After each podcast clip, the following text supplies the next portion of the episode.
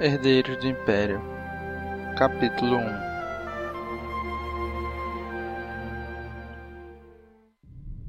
Capitão Pelion? A voz ecoou, vinda do acesso dos tripulantes a bombordo, sobrepondo-se ao ruído das conversas. Mensagem da Sentinela. As naves de busca, encarregadas da missão, acabam de sair da velocidade da luz. Pelion, debruçado por cima do ombro do oficial que controlava o monitor da ponte do Quimera, ignorou o grito. Investigue este setor para mim, ordenou, tocando com a caneta o diagrama exibido na tela. O engenheiro olhou para cima sem entender. Senhor? Eu já ouvi, Pelion retrucou. Dei uma ordem, tenente. Sim, senhor. O oficial obedeceu, iniciando a localização solicitada. Capitão Pelion? A voz se fez ouvir, desta vez mais próxima. Concentrado no monitor, Pelion esperou até escutar o som dos passos. Então, com a imponência adquirida em 50 anos de serviços prestados à frota imperial, empertigou-se e encarou o tripulante. O jovem oficial, em seu passo duro, deteve-se abruptamente. Bem, senhor. Olhou para Pelion e sua voz sumiu. Pelion deixou que o silêncio pairasse no ar pelo tempo necessário para atrair a atenção dos mais próximos. Não estamos na feira pecuária de Shaun-Ri, Tenente Chell, declarou friamente mantendo a voz calma. E sim na ponte de comando de um destroyer estelar do Império, Ninguém deve gritar informações de rotina na direção do destinatário. Ninguém, entendeu bem? Tiel engoliu em seco. Sim, senhor. Pelayo o encarou por alguns segundos ainda, e com um movimento quase perceptível de cabeça ordenou. Agora, seu relatório. Sim, senhor.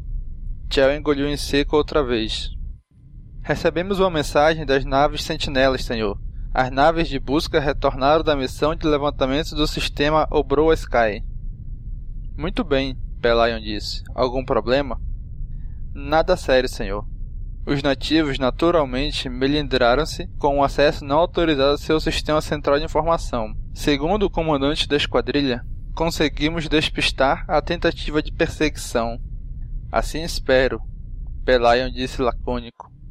O Brua Sky situava-se numa posição estratégica na região de fronteira, e os relatos da inteligência indicavam que a nova república investia pesadamente para conquistar seu apoio. Se encontrassem naves diplomáticas armadas no momento da visita, bem, ele logo saberia. Ordene ao comandante da esquadrilha que compareça à ponte para relatar os fatos assim que as naves pousarem, disse a Chell. E coloque a linha de sentinela em alerta amarelo. Dispensado. Sim, senhor. Dando meia volta, numa imitação razoável do movimento militar, o tenente dirigiu-se ao console das comunicações. O jovem tenente, metido nisso, refletiu Pelion, algo amargurado. Aí residia todo o problema.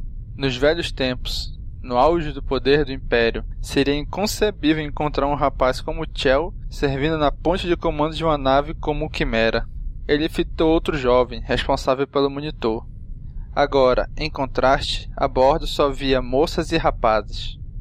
Lentamente, Pelion percorreu a ponte com a vista, sentindo no estômago as pontadas dos velhos ódios e rancores. Sabia muito bem que não faltaram na frota comandantes militares que consideraram a Estrela da Morte original como uma tentativa descarada de concentrar poderes militares imensos nas mãos do imperador, a exemplo do que ocorrera com o poder político. Ignorar a óbvia vulnerabilidade da estação de combate e insistir na construção da segunda Estrela da Morte apenas reforçou tal suspeita. Poucos, nos altos escalões da frota, realmente lamentariam sua perda, caso não tivesse arrastado, nos estertores finais, o Super Destroyer Estelar Executor. Mesmo depois de cinco anos, Pelion sofreu ao lembrar da cena. O Executor, descontrolado, colidindo com a Estrela da Morte inacabada, para se desintegrar totalmente quando da explosão da imensa estação de combate. A perda de uma nave em si já teria sido péssima. Perder o executor, todavia, foi trágico. Aquele destroyer estelar, em especial, servira como nave pessoal de Darth Vader, e apesar dos caprichos lendários e por vezes mortíferos do Senhor das Trevas, Servir ali sempre fora considerado o caminho mais rápido para uma promoção. Quando o executor desapareceu, portanto, levou consigo um número considerável de oficiais e tripulantes de alto nível. A frota jamais se recuperou de tamanho fiasco. Com a morte da liderança, a bordo do executor, a batalha rapidamente escapou do controle. Vários outros destroyers se perderam, antes que a ordem de retirada fosse finalmente dada. Pelayan mesmo, assumindo o comando quando o antigo comandante do Quimera morreu, fez o melhor possível para manter o controle, mas, apesar de todos os seus esforços, jamais recuperaram a iniciativa no combate aos rebeldes. Pelo contrário, foram firmemente rechaçados, até que chegaram onde estavam agora. No passado, apenas os confins do Império mantinham no máximo um quarto dos sistemas sob controle imperial, segundo os mapas. Ali, vivia a bordo de um destroyer estelar tripulado quase que exclusivamente por jovens inexperientes, muitos convocados em seus planetas de origem com o recurso da força ou de ameaças. Ali estavam sob o comando do maior gênio militar que o Império já vira. Pelayan sorriu, um sorriso crispado, lupino, e novamente varreu a ponte com o olhar. Não, o fim do Império ainda tardaria, e a nova República, como a chamavam com arrogância, logo descobriria isso. Consultou o relógio. Duas e quinze. O grande almirante Trau meditava neste momento, em sua cabine de comando, e se o protocolo imperial condenava gritos na ponte de comando, desaconselhava mais ainda que se interrompesse a meditação de um grande almirante pelo intercomunicador. Com ele, falava-se pessoalmente, ou não se falava. Prossiga na verificação daquelas linhas. Pelain ordenou ao jovem tenente antes de rumar para a porta volta em seguida. A nova cabine de comando do grande almirante situava-se a dois níveis abaixo da ponte, em um espaço que antes abrigava a luxuosa suíte de entretenimento do antigo comandante. Quando Pelayan descobriu Traum, ou melhor, quando o grande almirante o descobriu, uma de suas primeiras providências foi transformar a suíte numa segunda ponte de comando, na prática. Uma segunda ponte, uma sala de meditação e talvez algo mais não constituía segredo a bordo da Quimera que, desde o término da reforma, o grande almirante passava boa parte de seu tempo ali. O segredo estava no que fazia exatamente durante estas longas horas. Ao aproximar-se da porta, Pelayo ajeitou a farda e empertigou-se. Talvez descobrisse agora. Capitão Pelayon solicita permissão para ver o grande almirante Trau, anunciou. Tenho informa porta se abriu antes que ele terminasse a frase. Preparando-se mentalmente, Pelayan penetrou no vestíbulo mal iluminado. Olhou em volta, não viu nada de interessante e seguiu até a porta da sala principal, cinco passos adiante. Um sopro de ar em sua nuca foi o único sinal de alerta. Capitão Pelayan. A voz profunda, felina, soou próxima ao seu ouvido. Pelayan deu um pulo e meia volta, amaldiçoando-se tanto a si mesmo quanto a criatura baixa e peluda a menos de meio metro de distância. Diabos, Hulk! resmungou. O que pretende com isso? Por um momento, Hulk apenas o observou, e Pelayan sentiu um filete de sol escorrer por suas costas. Olhos negros descomunais, mandíbula projetada, deixando à mostra os dentes pontiagudos, faziam de Hulk um pesadelo, mais ainda na penumbra do que sob as luzes normais, especialmente para alguém como Pelayon, que sabia a razão da presença do Nogre Hulk sempre junto a Trau. Faça o meu serviço, Hulk disse finalmente. Apontou, quase descontraído, para a porta, e Pelayon vislumbrou a faca assassina antes que ela sumisse, entre as dobras do traje do Nogre. A mão se fechou, abrindo-se novamente sob o comando dos músculos poderosos que se flexionavam debaixo da pele cinzenta. Pode entrar. Muito obrigado, Pelayan rosnou. Ajeitando a túnica mais uma vez, dirigiu-se à porta, que se abriu. Ele entrou em um museu de arte suavemente iluminado. Parou assim que se viu dentro da sala e olhou em volta atônito. As paredes e o teto abobadado eram cobertos de quadros e telas, alguns vagamente humanos na aparência, a maioria claramente alienígena. Diversas esculturas preenchiam os espaços restantes, soltas ou sobre pedestais. No centro, via-se um duplo círculo de reproduções holográficas, sendo o círculo externo ligeiramente mais alto do que o interno. Ambos, observou Pelayon, também continham obras de arte. No centro dos círculos, sentado numa duplicata da poltrona de grande almirante instalada na ponte, esperava-o o grande almirante Traum. Ele se mantinha imóvel, os cabelos azuis, quase negros, brilhavam na luz difusa. A pele azul pálida parecia fresca, descolorida e deslocada naquela figura, humana em todos os outros aspectos. Seus olhos semicerrados deixavam entrever apenas um mínimo de reflexo vermelho entre as pálpebras. A cabeça repousava no encosto alto. Pelayan umedeceu os lábios, repentinamente inseguro por ter invadido os aposentos de Traum daquela forma. Se o grande almirante se zangasse... Aproxime-se, capitão, Traum disse, interrompendo com a voz calma e modulada os pensamentos de Pelayon. Os olhos permaneciam quase fechados, mas ele gesticulou em um movimento preciso e contido da mão. O que acha? Tudo. Muito interessante, senhor. Foi a única resposta que Pelaia conseguiu formular ao passar pelo círculo externo. Apenas hologramas, claro. Trau deixou escapar certa decepção. Tanto as esculturas quanto as telas. Algumas se perderam. Muitos encontram-se hoje em planetas ocupados pela rebelião. Sim, senhor. Pelaia balançou a cabeça em concordância. Imaginei que gostaria de ser informado, almirante, que as naves de busca retornaram do sistema Obroa Sky. O comandante da esquadrilha em poucos minutos se apresentará para fazer seu relatório. Trau meneou a cabeça. Conseguiram entrar no sistema da biblioteca central? Pelo menos obtiveram parte das informações. Eu ainda não sei se chegaram a copiar todos os arquivos. Consta que houve uma tentativa de perseguição. O comandante, contudo, acredita que os despistou. Trau permaneceu em silêncio por um momento. Duvido disso. Em especial, seus perseguidores pertencem à rebelião. Respirando fundo, empertigou-se na poltrona e pela primeira vez desde a entrada de Pelayon, abriu os brilhantes olhos vermelhos. Pelayon encarou-o sem piscar, sentindo uma pontada de orgulho por sua firmeza. Muitos, dentre os comandantes e conselheiros do imperador, jamais se sentiram à vontade ao fitar aqueles olhos, ou qualquer outra parte de Traum para dizer a verdade. Talvez por isso, o grande almirante tivesse passado a maior parte de sua carreira nas regiões inóspitas, lutando para estender o controle imperial àquelas áreas ainda selvagens da galáxia. Seu estrondoso sucesso resultou no título de Senhor da Guerra, o que lhe valeu o direito de usar o uniforme branco de grande almirante, o único não humano a que o imperador concedeu tal honraria. Ironicamente, isso tornara ainda mais indispensável nas campanhas de fronteira. Pelayan com frequência se perguntava qual teria sido o desfecho da Batalha de Endor caso Trau, e não Vader, comandasse o executor. Sim, senhor. Ordenei que as sentinelas entrassem em alerta amarelo. Devo passar para o alerta vermelho? Ainda não, Traum disse. Dispomos de mais alguns minutos. Diga-me, capitão, a arte o interessa? Bem, não muito. Pelayo hesitou, confuso com a mudança de assunto. Nunca me sobrou tempo suficiente para apreciá-la. Deveria se esforçar para aprender mais a respeito da arte. Traum gesticulou, apontando para um setor do círculo interno à sua direita.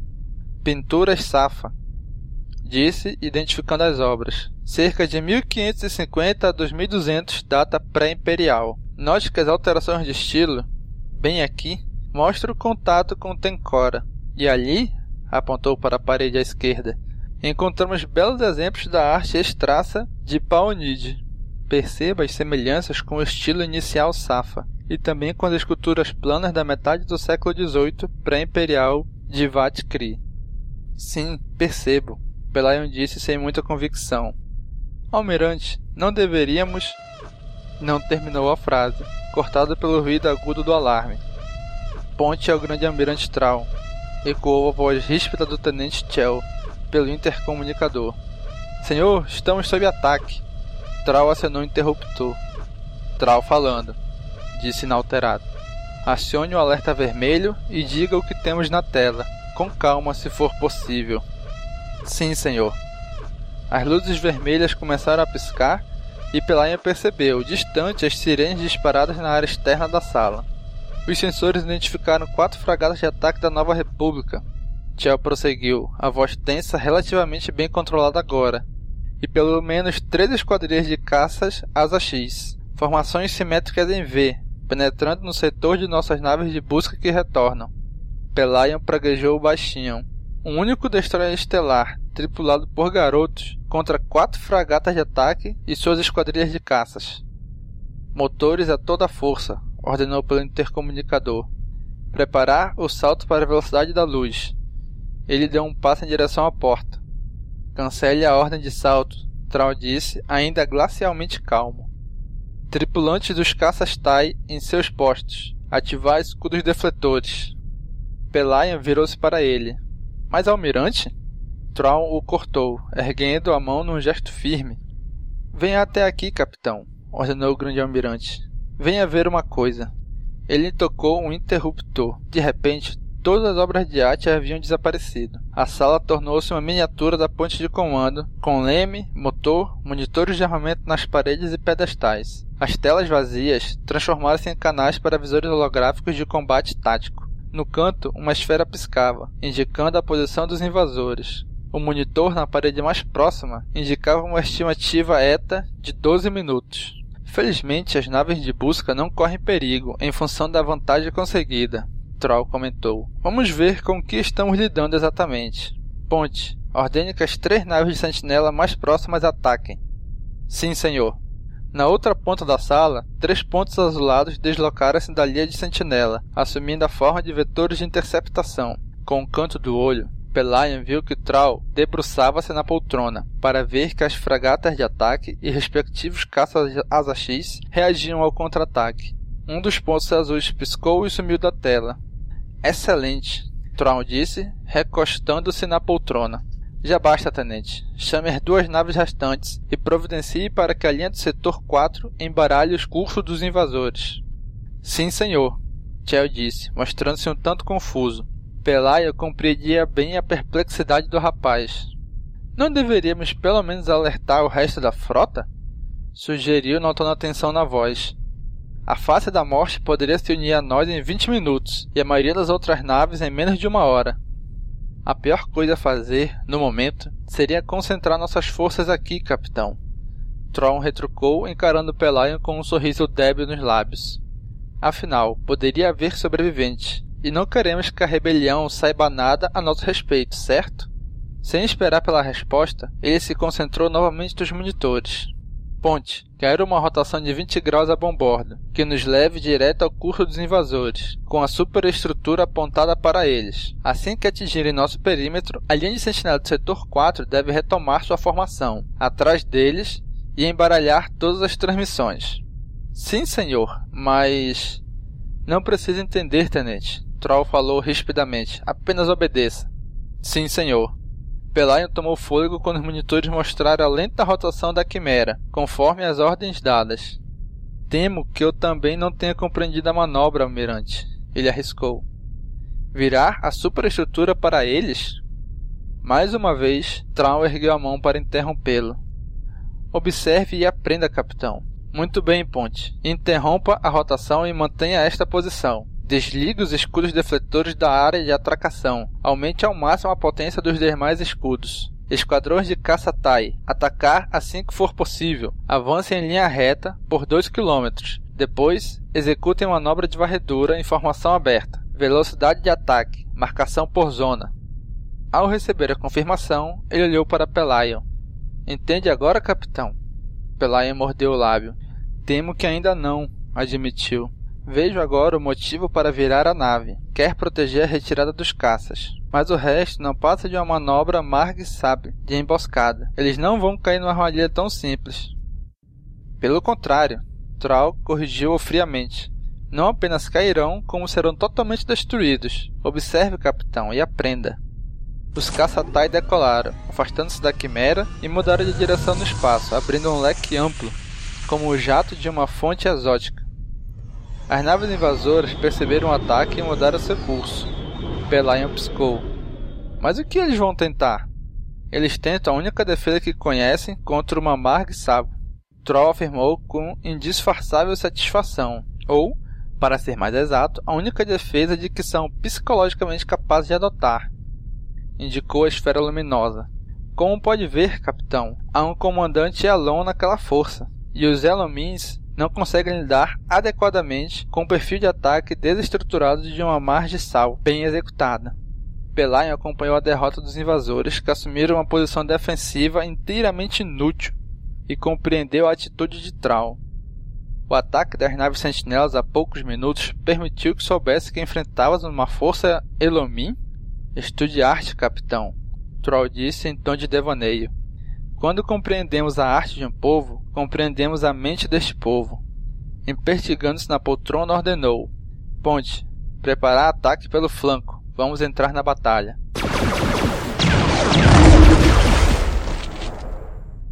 Uma hora depois, encerrava-se a batalha.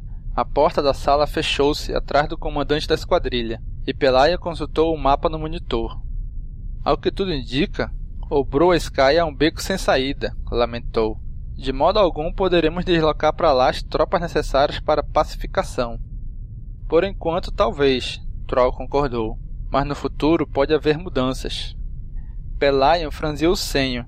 Do outro lado da mesa, Troll brincava com o cartão de dados, distraidamente, com o polegar e o indicador, enquanto observava as estrelas pela vigia panorâmica. Um sorriso enigmático assomou os seus lábios. Almirante? perguntou cautelosamente. Troll virou a cabeça, pousando os olhos brilhantes em Pelayon. Temos aqui a segunda peça do quebra-cabeças, capitão. Ele afirmou suavemente, exibindo o cartão de dados. A peça pela qual procuro há mais de um ano. Abruptamente virou-se para o intercomunicador, acionando-o.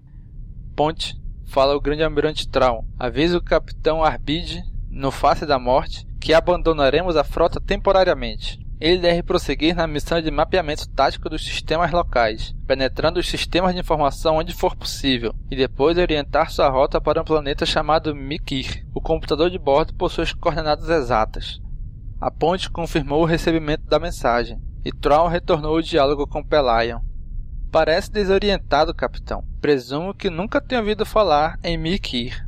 Pelayan balançou a cabeça, fracassando na tentativa de ler a expressão do grande almirante. Deveria? Provavelmente não. Só o conhecem contrabandistas, desajustados e outros membros da escória da galáxia.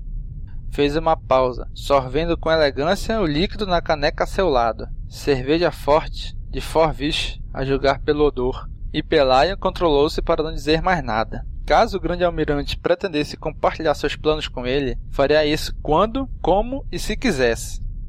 Tropecei numa referência ao local há uns sete anos, Troll prosseguiu, recolocando a caneca na mesa. Minha atenção foi atraída pelo abandono a que foi relegado nos últimos 300 anos, embora conte com uma população razoável. Nem a velha república se importou com o planeta, nem os Jedi daquela época puseram os pés nele. Ergueu ligeiramente a sobrancelha azulada. O que deduz, capitão? Pelayan deu de ombros. Trata-se de um planeta longínquo, talvez distante demais para atrair a atenção. Muito bem, capitão. Esta foi minha primeira impressão também, mas é incorreta. Mikir, na verdade, não fica a mais de 150 anos-luz daqui, próximo à nossa linha de confronto com a rebelião, e dentro dos limites da velha república. Baixou a vista, fixando-a no cartão em suas mãos. Não, a verdadeira explicação é muito mais interessante e útil. Pelayan também olhou para o cartão. E esta explicação seria a primeira peça de seu quebra-cabeças? Tron sorriu. Mais uma vez, capitão, meus parabéns.